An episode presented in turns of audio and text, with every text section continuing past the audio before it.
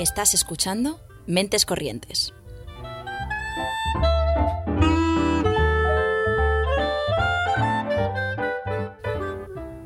Puedes escucharnos los lunes a las seis y media en Ágora Sol Radio y los miércoles a las 3 en Radio Almaina de Granada, en el 88.5 FM o en su web.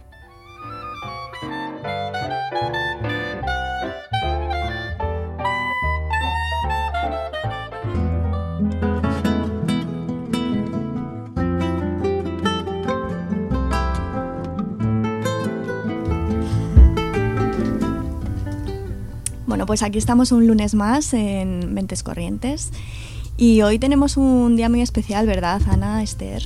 Muy especial, muy especial y no solo porque Taylor Swift haya sacado muchísimos nuevos trabajos, no, sino por algo que realmente es por lo que hemos venido todos aquí y que no, que ahora fuera de bromas a mí me hace mucha ilusión. Bueno, hoy tenemos una mesa redonda que hace mucho tiempo que lo llevamos diciendo en todos los programas, que teníamos mucha ilusión por volver a hacer una mesa redonda. Y la mesa de hoy eh, trata sobre los límites del arte. Y bueno, mm, vamos a hablar largo y tendido.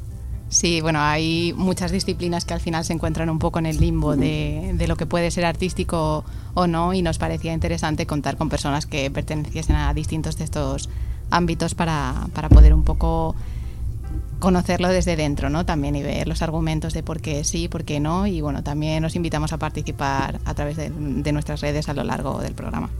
Así que, ¿a quién tenemos con nosotras, Ana? Pues venga, allá vamos. Tenemos a Teresa Cutú, que voy a hacer un paréntesis. ¿Es Cutú o Cutó? Kutu. Vale, pues nada, esto no ha pasado, gente. Es Teresa Cutú, que empezó a formarse en el arte del tatuaje en 2014 y desde entonces no ha dejado de aprender y seguir creciendo. Tiene un estilo minimalista con detalles y simbolismo fusionando líneas geométricas y puntillismo con texturas de acuarela. Así que muy interesante.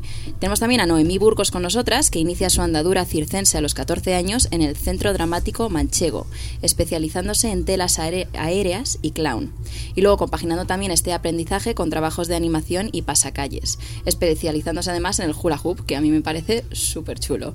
Eh, tenemos a Inés Pedraza Pino, que es desarrolladora informática y gamer.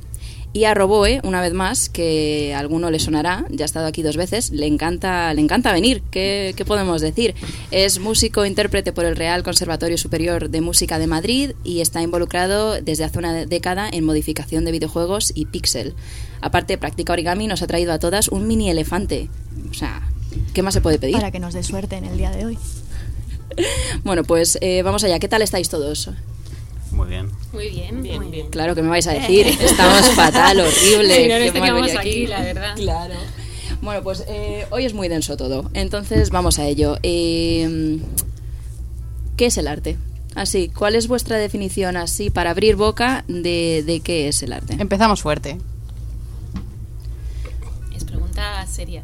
Es Es, una pregunta- muy amplia, además. Sí, sí. es como- Venga, nos te elijo a ti. fríos. El arte es quedárselo. Eh, Es que iba a hacer el mismo chiste yo, pero menos mal que lo has hecho tú. tenía que colarlo.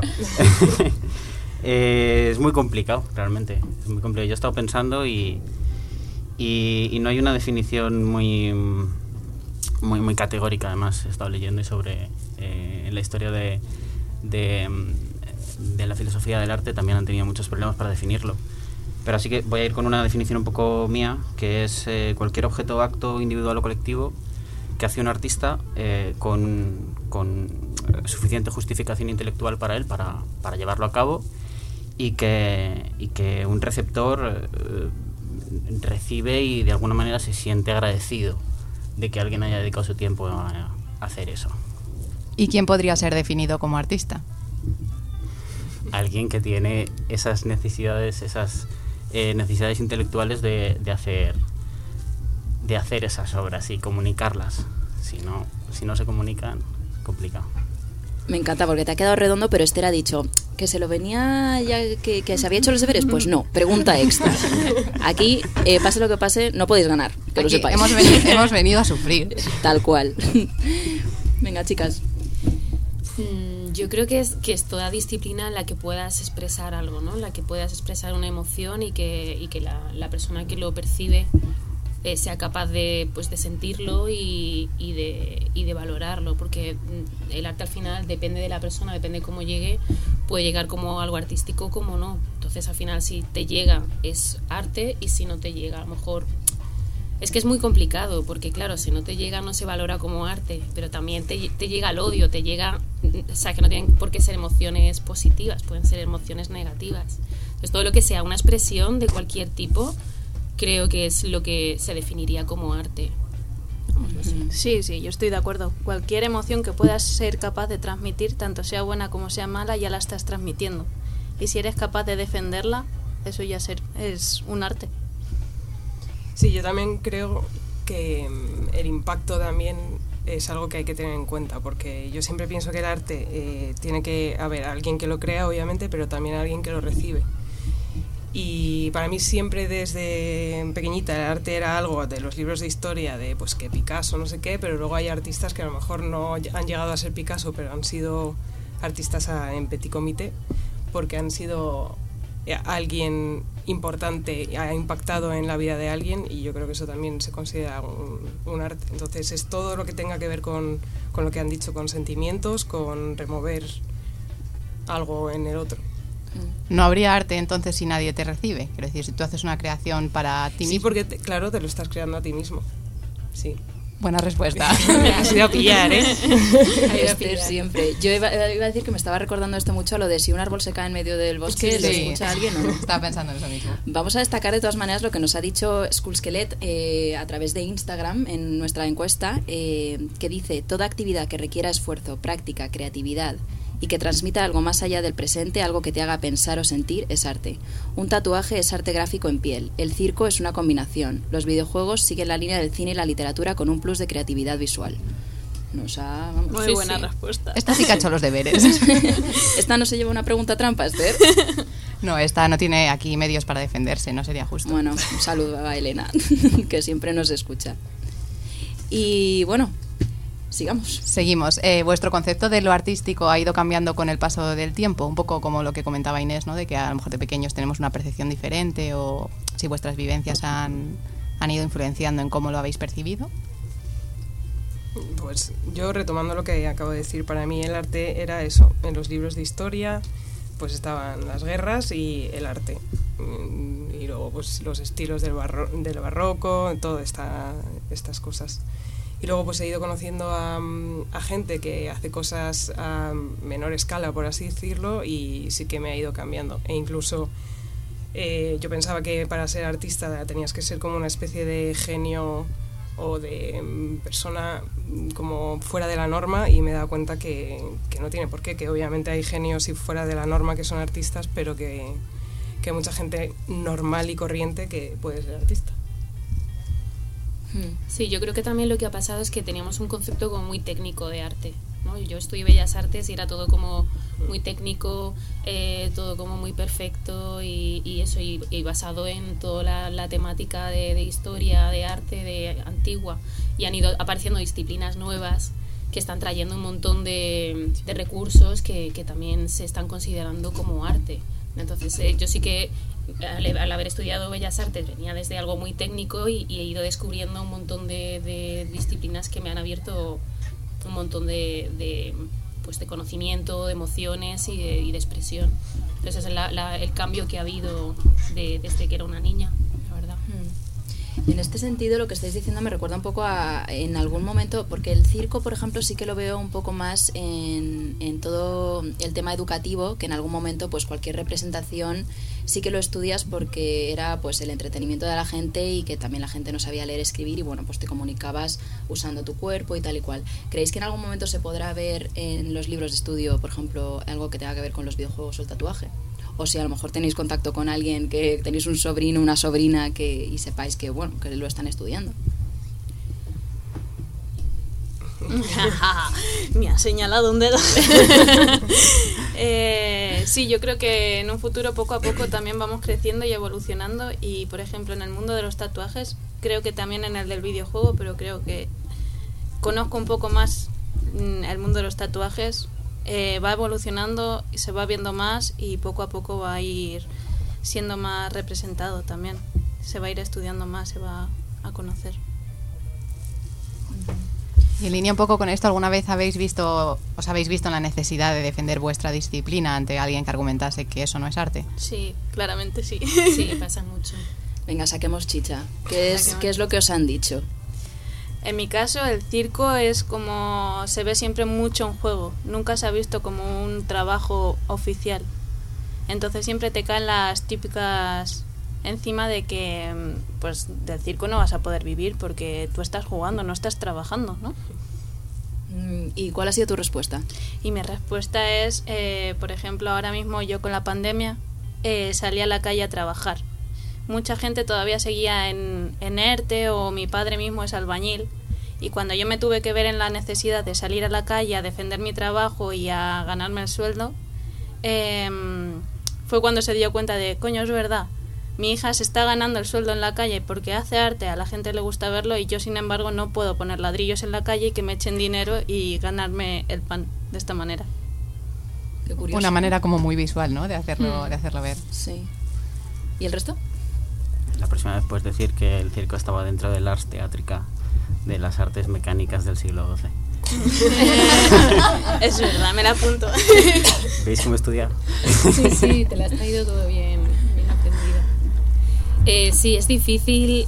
En el tatuaje es difícil. Eh, cada- es verdad que cada vez menos, pero sí que cuesta entenderlo como, como arte, sobre todo por lo que dice ella, porque todo lo que. De hecho, no sé si os pasa que, el síndrome del impostor, ¿no?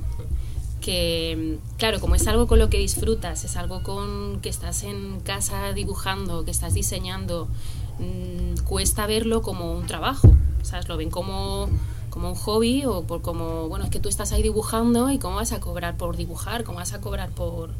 Entonces cuesta mucho hacer ver que eso es un tiempo que no es solamente el ponerte a diseñar, sino que lleva tiempo de estudio, de, de formación, eh, de que no, no todo lo que haces te tiene por qué gustar y, y cuesta de hacerle ver a la gente que es, que es un tiempo de, de dedicación y de trabajo. Pero cuando luego le explicas, oye, mira que, que hay que estudiar también, que, que esto requiere tiempo, sobre todo valorándolo como tiempo, lo suelen entender. Pero es verdad que cada vez va entrando más, lo único que todavía cuesta. Cuesta todo lo que sea disciplina artística, no solamente el mundo del tatuaje, cuesta bastante darle un valor. Sí. A veces yo creo que se cuela un poco también en un enfoque muy capitalista de, Sí. de decir, no, si no, si no eres productivo, productivo, si no sufres, no, no cuenta, Eso ¿no? es, sí, sí. Y es verdad que también aquí es mu- somos mucho mentalidad de funcionario, ¿no? De tener una nómina, un... entonces el artista siempre es el autónomo, es el, el que va un poco de freelance y, y aquí pues cuesta mucho también entender, hacerse a la idea de que tu tiempo es tu, es tu trabajo y es tu dinero. Entonces también es ese concepto, no solamente por el arte, sino por, porque somos muy de, de, de funcionario, de vida de funcionario y cuesta entender esa parte, de buscarte la vida. Y el artista es muy de buscarse la vida Sí. y superviviente. Yo con el, con el tatuaje, con el circo o con, con la música, soy músico, en realidad nunca he tenido ningún problema en clasificarlo como arte, pero sin embargo con el videojuego me cuesta muchísimo más, porque el valor principal del videojuego es algo distinto, que es la interacción. De hecho es más juego que, que, que, que, que producto artístico en cierta manera. Y, y- y ese valor diferencial, esa, esa novedad, digamos, es lo que no encaja en, en ninguno de los parámetros anteriores que, que se haya tratado, al menos que yo conozca. Y tengo ahí la duda todavía. Jo, pues a mí el vídeo, yo soy jugadora también y, y yo flipo con la cantidad de arte que hay en, en los videojuegos. ¿Sabes? Es es- estoy ahora jugando, no sé si lo conocéis, el Kena. Es un videojuego brutal a nivel visual y gráfico y encima luego las historias que meten también y es pura emoción. De hecho hay videojuegos con los que lloras y con los que sientes y vives y experimentas y, y son obras de arte. O sea, a mí siempre, siempre los he valo- valorado como arte y de hecho están entrando un montón de ilustradores. No sé si conocéis a Conrad en el juego de Gris. Tampoco. Es una obra de arte, Gris Ah, gris, sí.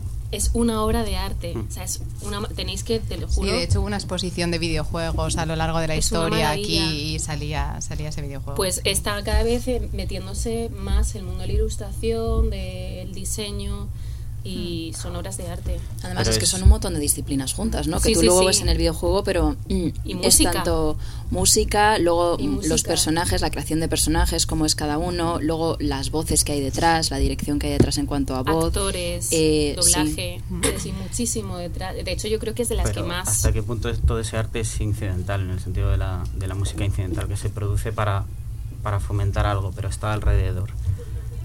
Claro, es que es, que es uno Si- de los si tú debates. le quitas todo eso que, que está llegando ahora cada vez más a los videojuegos eh, y te vas a, a videojuegos de- del pasado, se puede hablar de creatividad, eso sí, pero, pero de arte yo no lo tengo claro, pero tampoco diría que no lo es. O sea, no tengo una opinión fija. Estás en el limbo, ¿no? De la Estoy en el limbo que tampoco sé muy bien diferenciar qué es la creatividad y, y qué es el arte, ¿no? Sí. O sea, nos- a nosotros nos gusta hacer un poco de abogadas del diablo y es verdad que investigando no como motivos en contra. Yo personalmente sí que estoy a favor de que el videojuego es un arte, pero como que mucha gente dice eso, que al final sí, la música es arte, la narrativa es arte, pero que el videojuego es solo tecnología, que engloba todas esas otras disciplinas artísticas.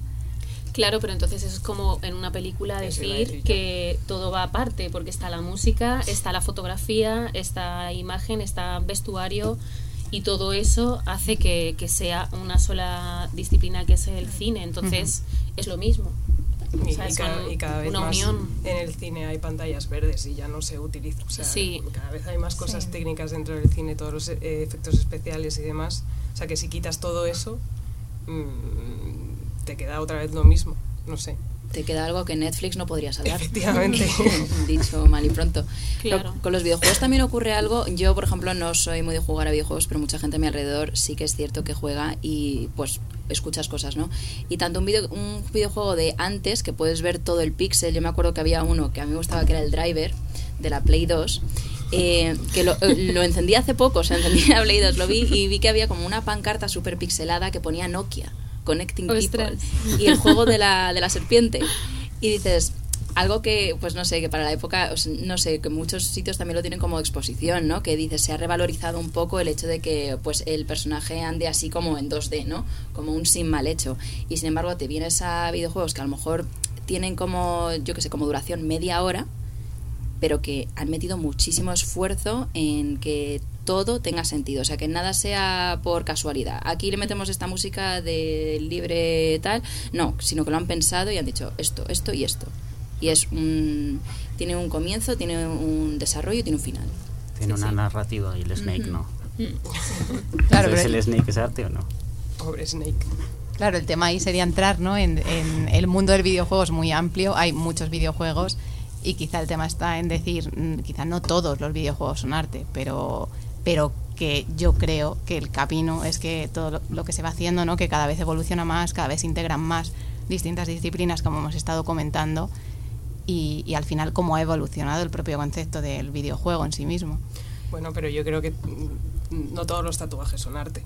O sea, quiero decir, hay algunos tatuajes que supongo que tú en tus inicios tatuabas cosas que decías, madre mía, tengo que tatuar esto Claro, pero ahí porque necesito entramos. comer. Sí, pero ahí entramos en valorar qué es y qué no es, porque es que es difícil, porque que esté mal hecho no quiere decir que no sea arte. O sea, es que No. que no tenga. Sí, es verdad que yo al principio no, no tenía la misma calidad, igual que un músico cuando empieza, o como un fotógrafo, pero es, es arte. Lo que pasa es que no tiene la experiencia como para valorarlo como algo bien hecho. Pero entonces, ¿tú crees que todos los tatuajes, incluso los de infinito, esto que se puso de moda, o la llave de la vida, o cosas así, que se pusieron porque es un poco en, en la línea de los videojuegos. A lo mejor al principio, o incluso hay videojuegos actuales que son una auténtica basura, pero se hacen porque la gente se lo va a descargar en el móvil y les va a entretener. Y hay otros que, pues a lo mejor están seis años ganando el premio a mejor videojuego. Sí, sí, bueno, entonces habría que meterlo en que es trabajo, porque eh, técnicamente lo puedes hacer y luego está la parte en la que te implicas y haces algo más elaborado, más pensado o más artístico y ahí sí que sé, claro, sé lo que quieres decir. Entonces podríamos decir, por ejemplo, que todo lo que conlleva una creatividad detrás sí que se considera un poco más arte. Claro, creatividad y emoción. Porque esos tatuajes de los que hablaba Inés, por ejemplo, no llevan una creatividad detrás, es decir, una, una cruz, un infinito, ¿no? Sí, sí, sí. Sí, todo lo que implique eso, creatividad y emoción. Sí, sí, como una historia. Bueno, uno de nos han contestado aquí en Instagram, que yo creo que viene un poco al pelo, del grupo Capitán Mike, y que nos han dicho, el continente no define el contenido. ¿Qué, qué podemos decir al respecto? Me recuerda un poco a lo que estáis diciendo, ¿no? Que decir, bueno, a ver, el tatuaje, pues así sí lo tenemos que poner en general, sí es arte. Ahora, si nos metemos a mirar, pues dentro del mundo del tatuaje hay muchas cosas. Y pues eso. Pero el continente condiciona el contenido. Muchísimo. o sea, yo creo que hay ver, un potenciador muy claro de la, de la creatividad. Yo, esto es una reflexión que llevo haciendo mucho tiempo ya. Que mm, hay muchas reglas autoimpuestas que, que se pone el artista em, que, que- que permiten que eso florezca. A mí cuando me explicaban en, en el colegio eh, la, eh, la poesía en verso, el, el verso en realidad, eh, no, no entendía, digo, si para expresar sentimientos no hace falta escribir en verso, ¿por, por qué escribían en verso? Y me costó mucho tiempo, me costó mucho tiempo entenderlo. Pero después de hacer improvisación teatral, eh, que muchos de los ejercicios de improvisación teatral, se basan en, en crear un, pequeño sistema, unas pequeñas reglas para que, para que lo que hagas no sea caos, para que tenga un sentido. Eso permite que tu, tu- tu creatividad florezca, potencia esa, esa creatividad. Eh, porque si no, mm, digamos que elegir dentro del caos es mucho más difícil que elegir dentro de unas reglas. Y entonces he empezado a ver ese patrón en un montón de cosas eh, que a mí me han ido gustando durante, durante el tiempo, incluso en, en la propia música. La tonalidad, el, el- el sistema tonal de, de 12 notas es una limitación, porque el espectro del sonido no tiene límites por sí mismo. Eh, biológicos un poco, pero al, al margen de eso, el pixel art, mí el pixel art me, me fascinaba, me sigue fascinando, no no me dedico ya a ello, pero lo hacía un poco de pequeño y, y- y es una limitación. A mí me, me atraía la limitación, sin embargo nunca me había atraído pintar, pero sí el pixel art. Creo que ahí tiene una... eh, se, desprende algo interesante ahí de, la limitación que, que potencia de alguna manera la creatividad. Hmm. Estamos hablando también de subjetividad, ¿no? Porque tú vas eligiendo eh, en qué sector te quieres meter o qué sector te gusta o qué sector te llama, te hace sentir algo y dependiendo en base a eso lo defines como una cosa u otra, Como una cosa o qué otra. como arte o no arte. como arte o no arte. No lo sé, si es que no tengo claro lo que es el arte.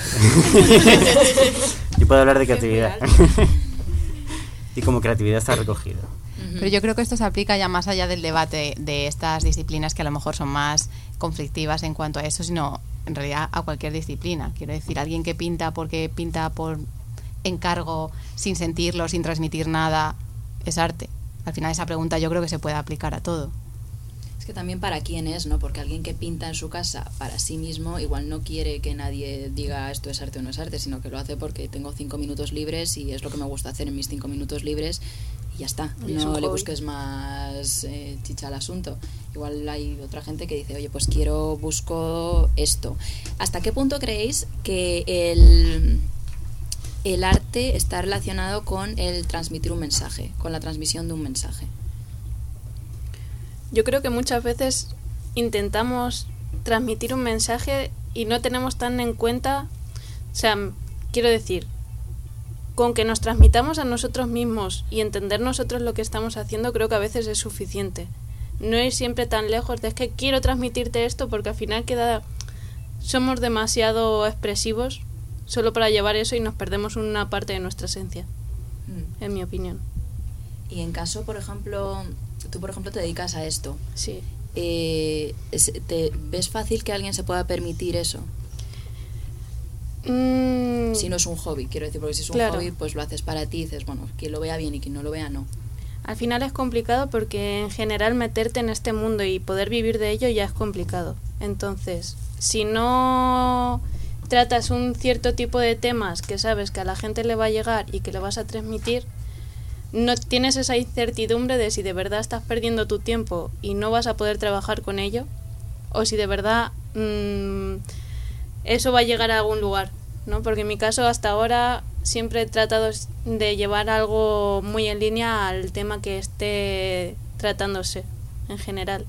Pero sí que veo también muy importante porque también nos tiene que llenar a nosotros y hablar siempre de los temas que la gente quiere que hablemos no siempre nos llena. Hmm. Bueno, esto me recuerda a muchas cosas de artistas que han venido, especialmente músicos, cuando nos hablan de que a la hora de, de componer o de hacer algo, al final ellos lo hacen con una intencionalidad que es propia y, y esa intencionalidad se puede transformar. Es decir, tú puedes haber escrito algo, compuesto algo por una vivencia personal que luego cada cual interpreta en base a sus vivencias personales. O sea, no, no siempre el canal tiene que ser, ¿no? Como transmitirlo tal cual nació a cómo se percibe, sino, sino al final generar lo que hemos dicho al principio del programa, ¿no? Una emoción, sea positiva, sea negativa, pero generar algo, despertar algo en, en el otro, ¿no? O sea, que tú controlas lo que tú haces, pero realmente no puedes controlar lo que el otro va a sentir, Claro, pensar claro. o decir.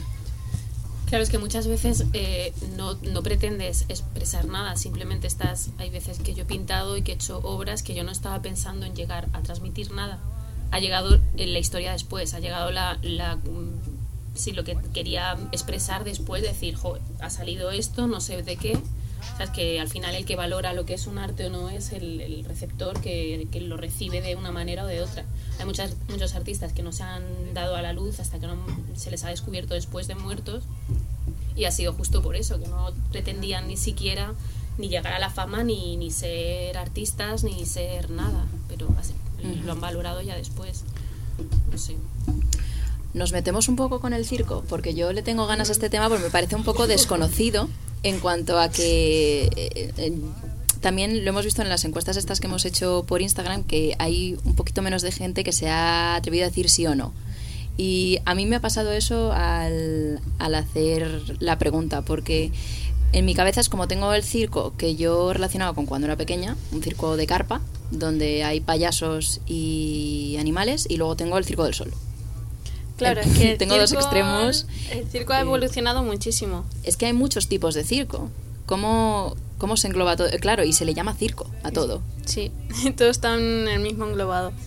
Pues realmente el circo tradicional es el que conocemos desde chiquitos, el de carpa, tener animales, tener a los payasos y todo muy, pues eso, lo que era.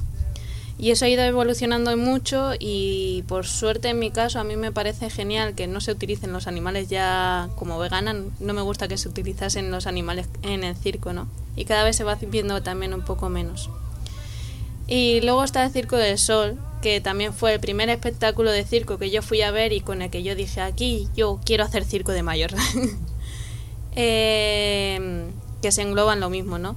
Ahora de mayor veo como que todo mm, tiene su punto y tanto el Circo del Sol no es lo más mejor del universo ni lo otro lo más peor, sino todo tiene su parte positiva. Y en este caso, pues bueno, el circo ha evolucionado mucho. Ahora es muy fácil ver festivales de calle, ¿no? Y ver los espectáculos de circo directamente en los teatros, que ya no está tanto en la carpa. Bueno, de hecho, con el tema que comentabas de los animales, es un poco lo que ha salido por Instagram. La gente que no se atrevía a decir algo, muchos han argumentado que en el momento en que haya explotación animal no lo consideraban arte, como que, Claro. que ya esa era una barrera como muy clara. Y por lo que habíamos estado leyendo también sobre esto que comentas precisamente de la diferencia del, del circo tradicional y, y el contemporáneo, es que ahora estaba como habiendo mucho conflicto entre uno y otro porque se están dando subvenciones solamente al circo de teatro y no al circo tradicional, que en realidad se, se relaciona un poco con esto de que se están quitando subvenciones a circos que tienen animales en ellos, ¿no? que suele corresponder más al circo tradicional, ¿no? y entonces como al final se genera este, este conflicto y este debate de, de decir, no, tú no eres arte, no, no eres tú, ¿no? Entre, entre las distintas disciplinas dentro de una misma disciplina. Sí, ahora mismo está habiendo bastante riña entre unos y otros. Y muchos de los circos tradicionales también están sustituyendo sus animales para poder acceder a los mismos lugares que el circo contemporáneo. Que también están evolucionando ellos dentro de- del circo. Bueno, buena noticia. Y bueno, otra cosa que queríamos comentar hoy que somos tantas mujeres en el programa es también la situación de las mujeres en estas distintas disciplinas de las que, de las que estamos hablando y bueno, ya que te- os tenemos a vosotras, ¿no? que nos podáis contar desde un punto de vista más personal cómo vivís la situación de la mujer en, en estos distintos campos. Eh, esta es una pregunta que también nos, a mí por lo menos me hacen mucho, no sé a vosotras. Bueno, en el circo yo creo que, no, que es más, hay más mujeres, yo creo. Sí, que- en el circo ahora mismo se está, está Sí. bastante equilibrado una cosa con la otra. Y en el tatuaje cada vez también hay más. hace por lo menos yo cuando empecé no había no éramos tantas y cada vez hay más, pero es verdad que no había tantas porque tampoco no había tantas que se atrevieran a entrar dentro del mundo, no es que estuviera limitado. O sea, yo soy muy sincera para esto y soy de las que piensan que al final las limitaciones nos las ponemos nosotros mismos por miedo o porque creemos que no que nos van a poner trabas o cualquier cosa, por lo menos en mi, en mi profesión. Es verdad que, que es un mundo, fue, ha sido un mundo muy machista, ahora mismo ya no, pero ese es lo que os digo, que, que, las limitaciones al final nos la ponemos cada una, tú tienes que saber, de hecho tengo una, una anécdota cuando empecé en uno, en uno de los primeros estudios en los que estuve, que yo fui con todo mi portfolio de diseños para enseñarle al estudio. No, había, no estaba tatuando todavía mucho, estaba, todos hemos empezado en casa y practicaba pues con amigos y conocidos, que eran mis mejores pieles. y llegué con mi portfolio y para enseñar todos mis, sobre todo trabajos de diseño y de algunos tatuajes que había hecho. Entonces cuando llegué, claro, eran todo el tatuador, el recepcionista, el compañero, o sea, todos eran hombres. Y cuando llegué y le puse el portfolio en la mesa, no me, no me miró el portfolio, o sea, no me miró la carpeta. O sea, me miró así, de arriba abajo. Ah, sí, sí, pues sí, nos vendría bien. Y yo era como... O sea, me quedé mirándole como, no, no, no me digas, nos vendría bien, porque soy una tía, y mírame el, el portfolio y dime si valgo, porque si no valgo, voy a seguir practicando hasta que valga. Digo, pero no voy a estar aquí perdiendo el tiempo porque para mí esto es importante.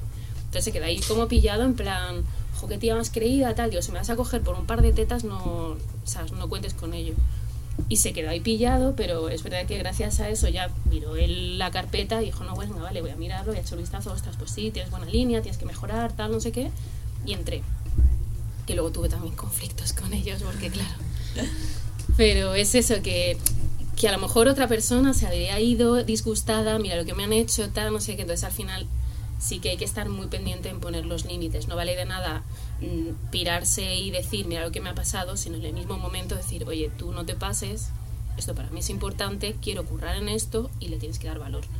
Entonces, te cuesta si, si, si huyes de la situación, pero si te expones y pones y te plantas, pues sale bien. Entonces, no, tampoco he tenido muchos problemas por entrar en este mundo. Yo he ido muy a mi bola y, y no, hasta ha salido todo bien, estoy contenta, así que... pues qué bien. Sí, sí. ¿Y dentro del mundo gamer cómo está esto? Es que mmm, es complicado porque eh, la mujer sí que está presente desde casi el inicio de los videojuegos porque el famoso Pac-Man tuvo a su esposa Miss Pac-Man y ahí estaba haciendo exactamente lo mismo solo que con un lacito para diferenciarla que ella era la mujer y el otro era el hombre. Y luego también en el mundo de las plataformas también hubo enseguida muchas mujeres como protagonistas. Es que ahora no me sale el nombre, pero había una cazafortunas muy conocida que iba con una armadura como muy tocha y que iba matando a la peña y Samus, ganando. Samus Aran. Esa es. Y claro, mmm, era como joder, una tía que está matando y está haciendo de cazar recompensas y no hay ningún Super Mario que la tenga que eh, rescatar de ningún castillo. Pero claro, cuando pensáis en mujeres en los videojuegos, la primera que a mí se me vino fue Lara Croft.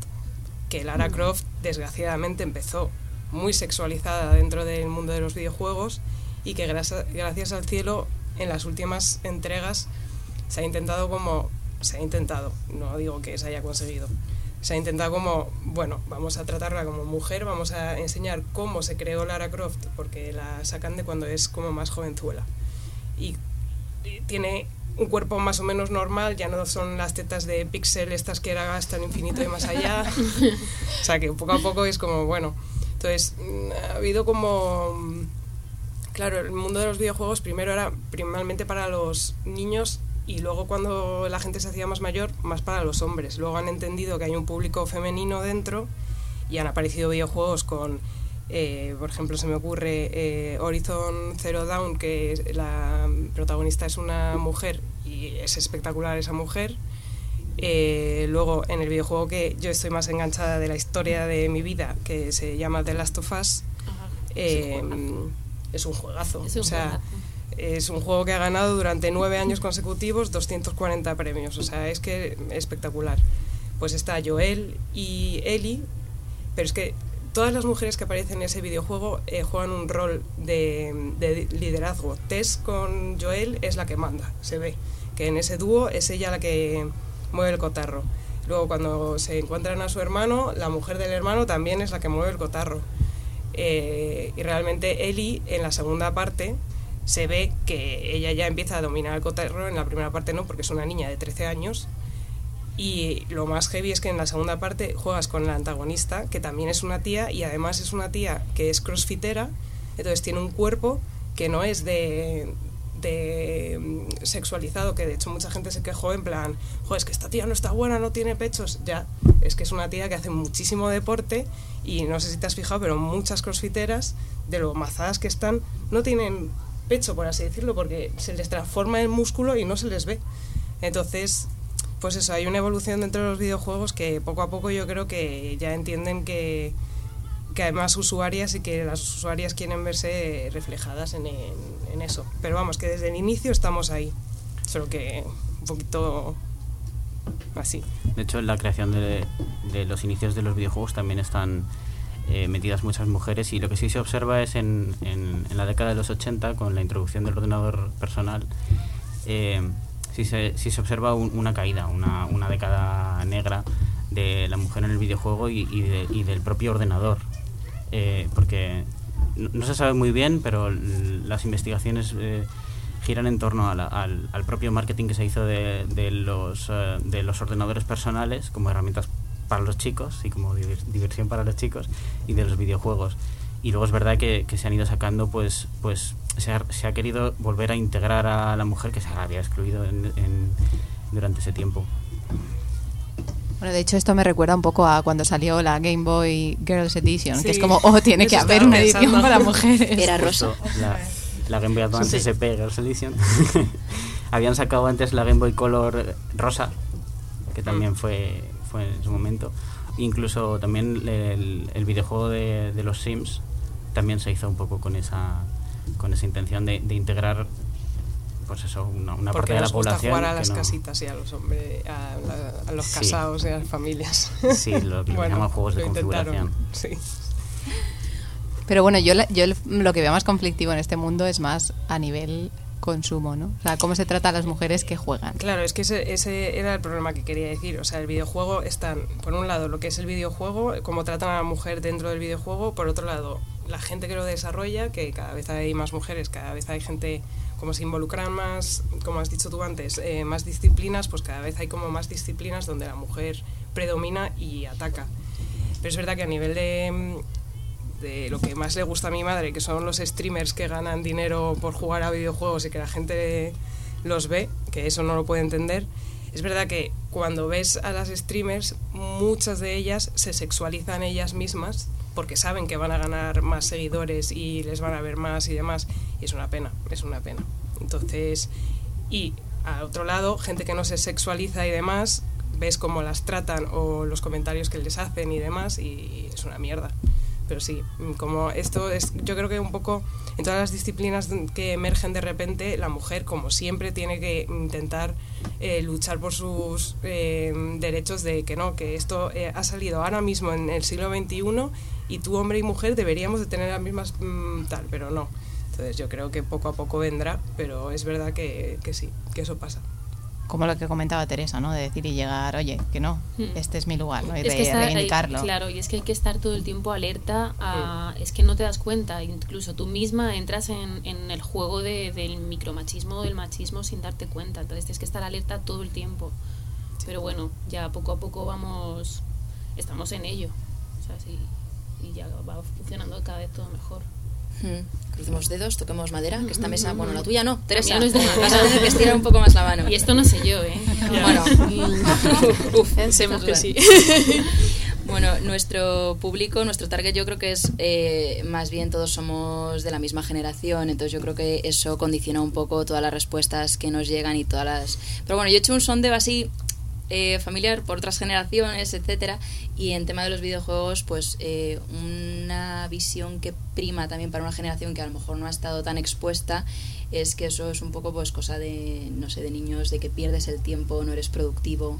De niños rata. Gracias por sacar este niños, tema, ¿no? porque, porque era algo que yo había pensado también, que es algo que se juzga mucho a día de hoy, de decir si a partir de cierta edad juegas, es como ¿qué haces haciendo cosas de niños?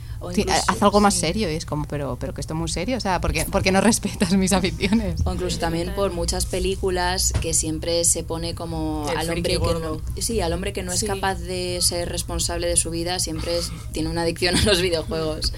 Eh, ¿cómo, cómo de realista es esto?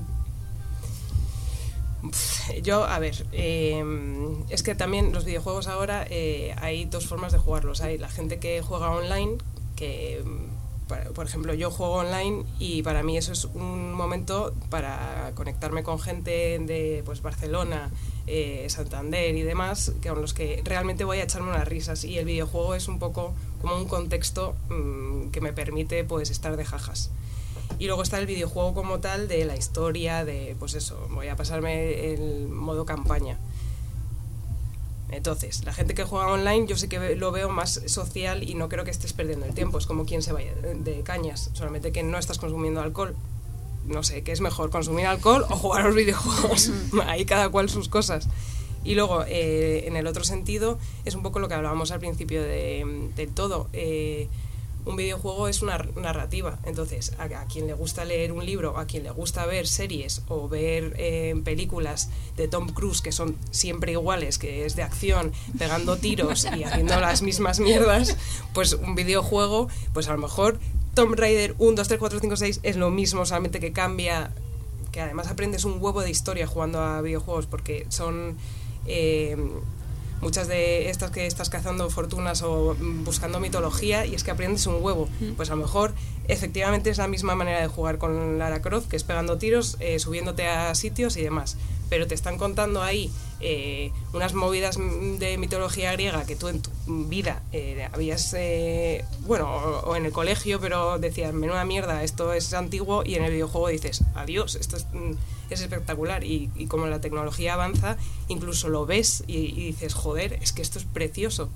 Entonces, no sé.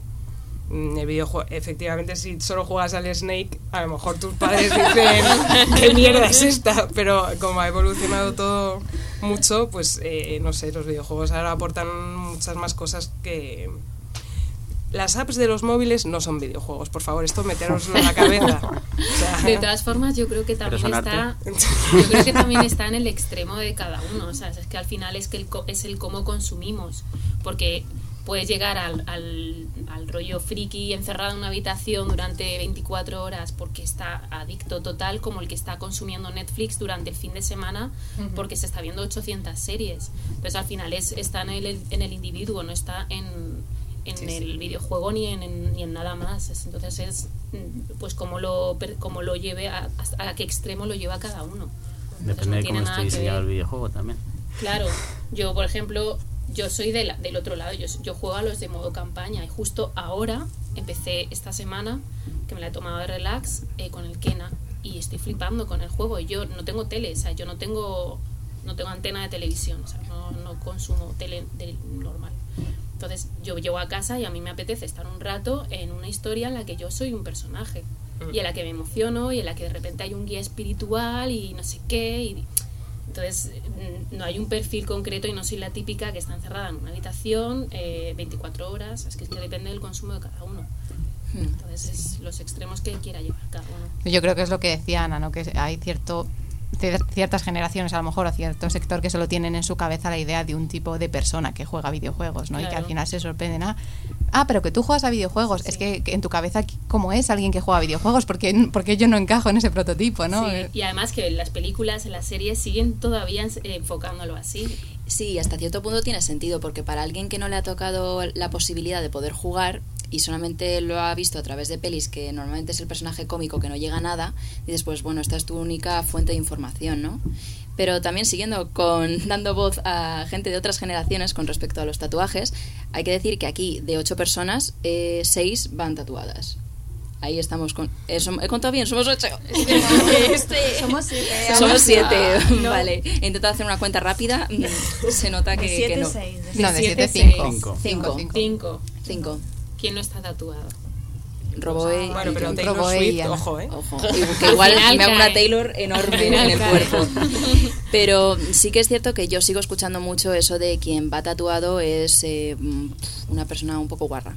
O un ¿Eso poco... lo sigues escuchando todavía? Sí, un kinky, un punky... O esto cuando seas mayor. Sí. Lo mismo no vivo para entonces, pero... La historia es que es- lo de mayor lo dicen muchísimo. Es que cuando sea mayor y es como, ¿cómo, ¿cómo crees que vas a ser de mayor? O sea, si vas a tener las tetas por el ombligo, vas a estar súper arrugada, llena de manchas, de cicatrices. ¿sabes? ¿Cómo crees que tú crees que te va a importar Claro. tener un tatuaje cuando tengas 80 años? Todo lo contrario. Y lo divertido que va a ser estar en residencias estirándonos la piel para enseñar los tatus y contar nuestras historias, porque al final la gente cuando se tatúa, a ver, hay muchos tipos de tatuaje, porque luego están los típicos tatuajes de futbolistas que los ves y o gente que se tatúa porque sí o porque está de moda o mm, pues eso, se le ha hecho no sé, qué- no sé qué famoso y me, y me lo quiero hacer igual. Que, que luego esos son los que suelen borrar. Pero la, yo por lo menos con lo, lo que tatúo son historias. Son, de hecho hay gente que incluso trae una historia y yo tengo que hacer un diseño. O sea, no vienen con algo concreto.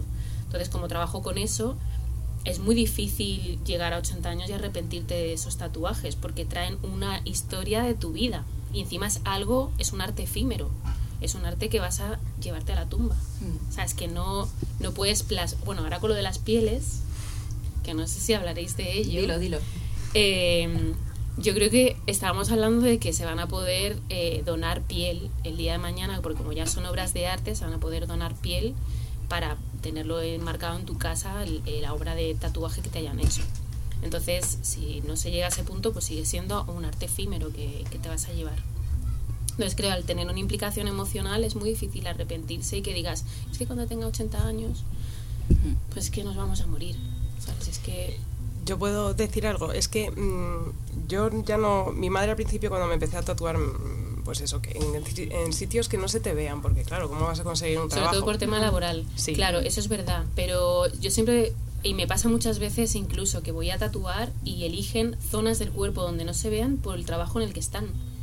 Es como tú te crees que a la empresa le va a importar echarte. Sí, claro, eso es lo que le dije Eh, yo, que, que eso eh, está Claro. cambiando. Pero sí que yo, y incluso yo misma, eh, tengo cierto estigma con la gente que tiene, bueno, para mí son demasiados tatuajes, pero es como la gente que tiene todo el cuerpo tatuado, o incluso la cara, que ya sé que, que me lo tengo que quitar porque yo... eh, lo de los tatus en la cara siempre lo he asociado a gente como delincuente o muy chunga o de una banda o de no sé qué, que con una compañera de Adalab me di cuenta que eso era mentira, pero aún me sigue costando. Claro, pero ahí al final entramos otra vez a los extremos.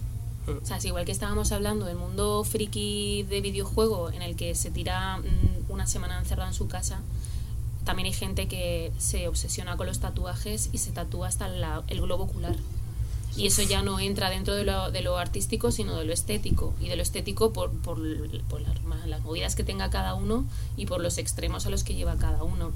Entonces, yo trabajo con emociones, trabajo con... con yo no- la cara, por ejemplo, no, no la tatúo. También está depende del, del tatuador y de, y de cómo quiera trabajar. Pero yo solamente tatúo cosas que pueda expresar con un diseño con un, o con una historia. Entonces, es que es muy diferente. También hay varias, varios sectores dentro del mundo del tatuaje. Está el tatuaje tradicional, que es este mm, old school de, de toda la vida, más tradicional, más, más estético. Y luego está el con el que yo trabajo y que hay muchos compañeros que trabajan, que es el, el más emocional, el de traer una historia. Sí, por ejemplo, yo iba a decir eh, el tatuaje que conocemos en, en Occidente como tal, eh, sobre todo lo que decía Inés, eh, tatuajes en la cara.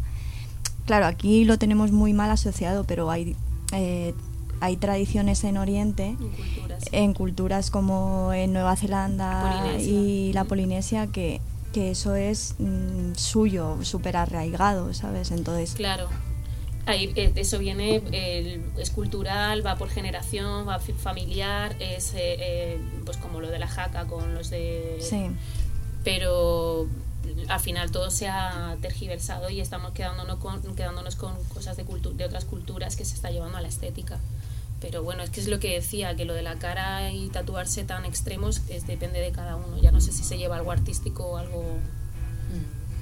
Bueno, es que yo creo que al final volvemos un poco a lo del principio, ¿no? Que hay un creador, un artista, definamos artista como cada uno considere, y alguien que lo consume, bien sea porque tú recibes el tatuaje o cualquier otra disciplina, porque Mm. lo ves, porque lo lees y demás.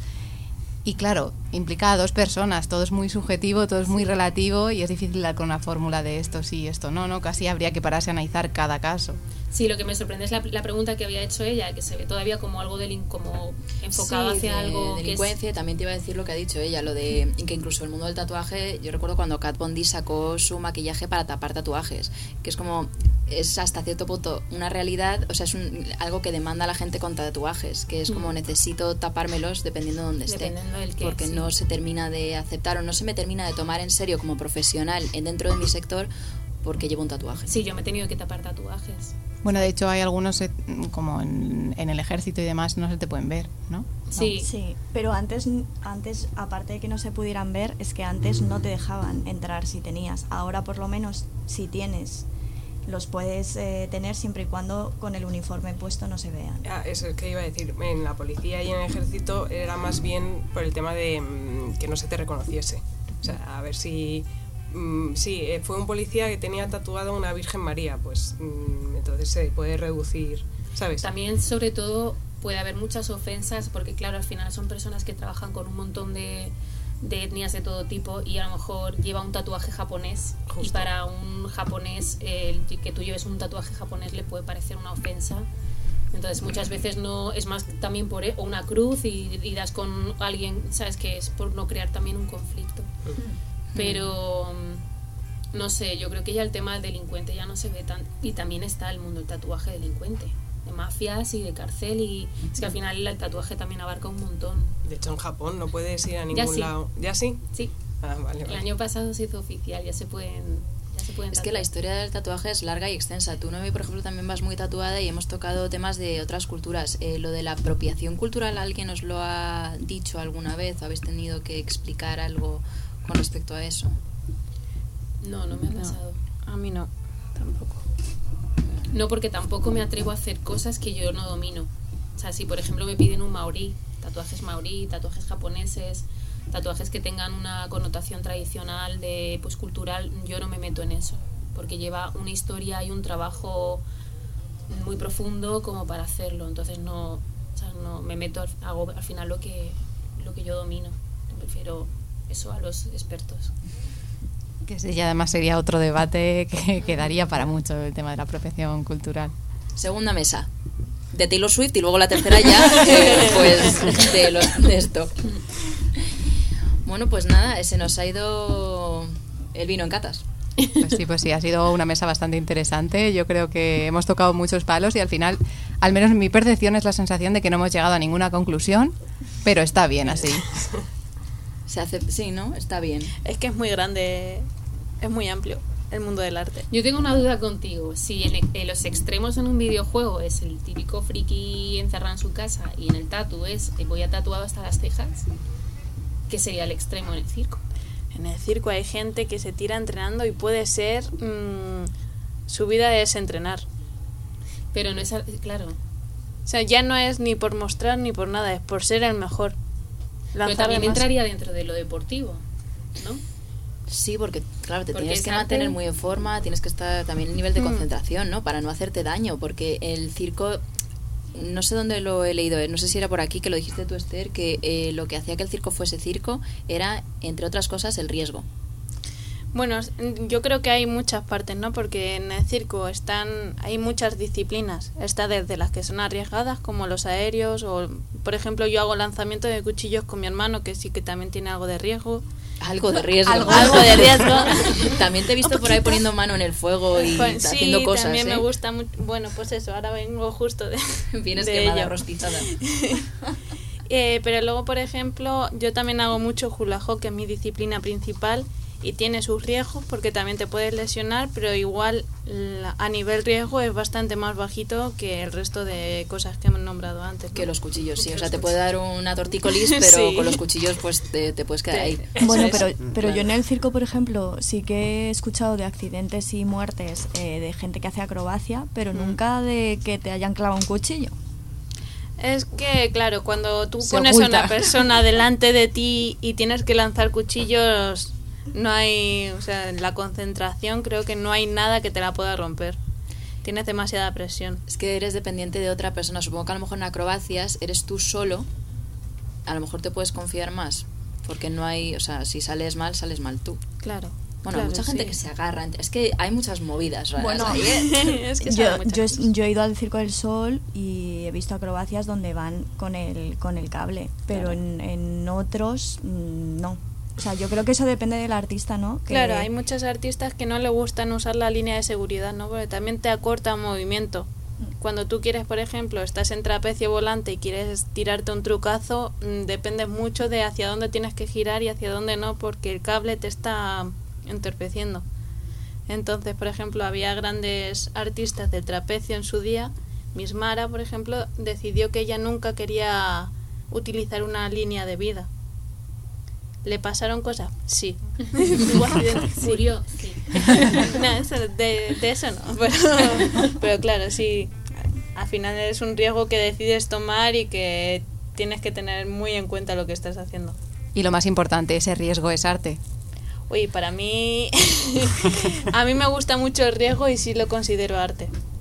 Yo creo que sí, porque yo, por ejemplo, he ido con mi padre y, y le, le mola más o le llena más o le llega más cuando hay más riesgo que cuando no, porque cuando no dice esto es una mierda. Pero cuando hay, pero cuando hay riesgo No dice, claro, cuando hay riesgo estás ahí como en vilo y dices, guau, esto como mola, ¿no? ¿Sabes? Mantienes como- la expectación, ¿no? Te crees que eres tú el del trapecio y no sé. Si yo hiciese eso. Otro debate sobre hasta dónde llega el ser humano por poder ver el sufrimiento de otro, ¿eh? que eso da- daría para mucho. Pero bueno, nos quedamos sobre todo con el hecho de que hemos hablado de esto, que yo creo que yo había temas que no había tocado, sobre todo en cuanto al circo, ya te digo, y no sé, que hay que seguir hablando. Yo creo, aunque sean distintos tipos de lenguaje y aunque haya saltos generacionales, está bien escuchar, ¿no? Sí.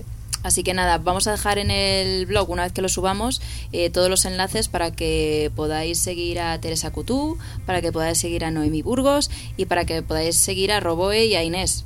Si ellos quieren, ellos son más como ninjas en la sombra. Entonces, bueno, eso, eso lo veremos. Pero vamos, que desde luego, eh, para quien esté interesado, ahí tendrá el enlace.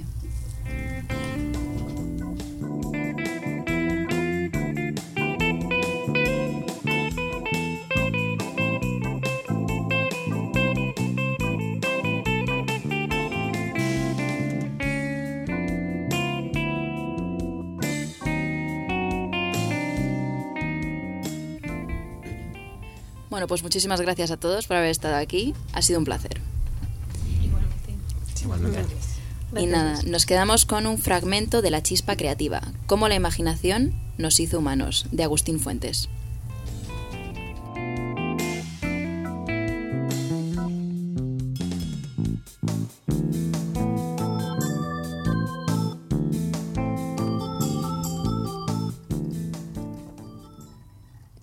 Los dic- diccionarios de Oxford definen el arte como la expresión o aplicación de la habilidad e imaginación creativas humanas, típicamente en forma visual como la pintura o la escultura, que produce obras que son apreciadas ante todo por su belleza o poder emocional. El diccionario Merriam-Webster lo define como algo que es creado con imaginación y habilidad y que es bello o que expresa ideas o sentimientos importantes.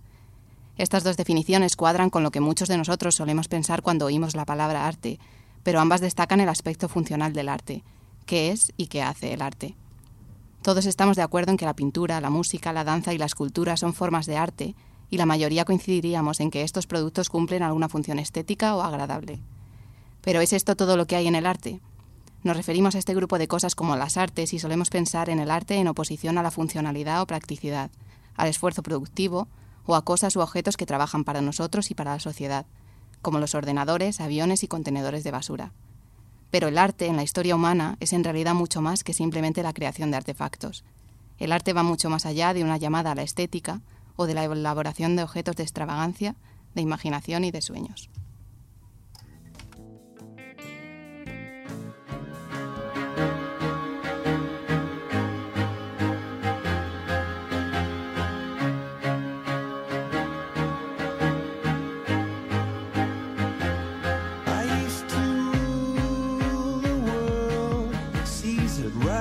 again.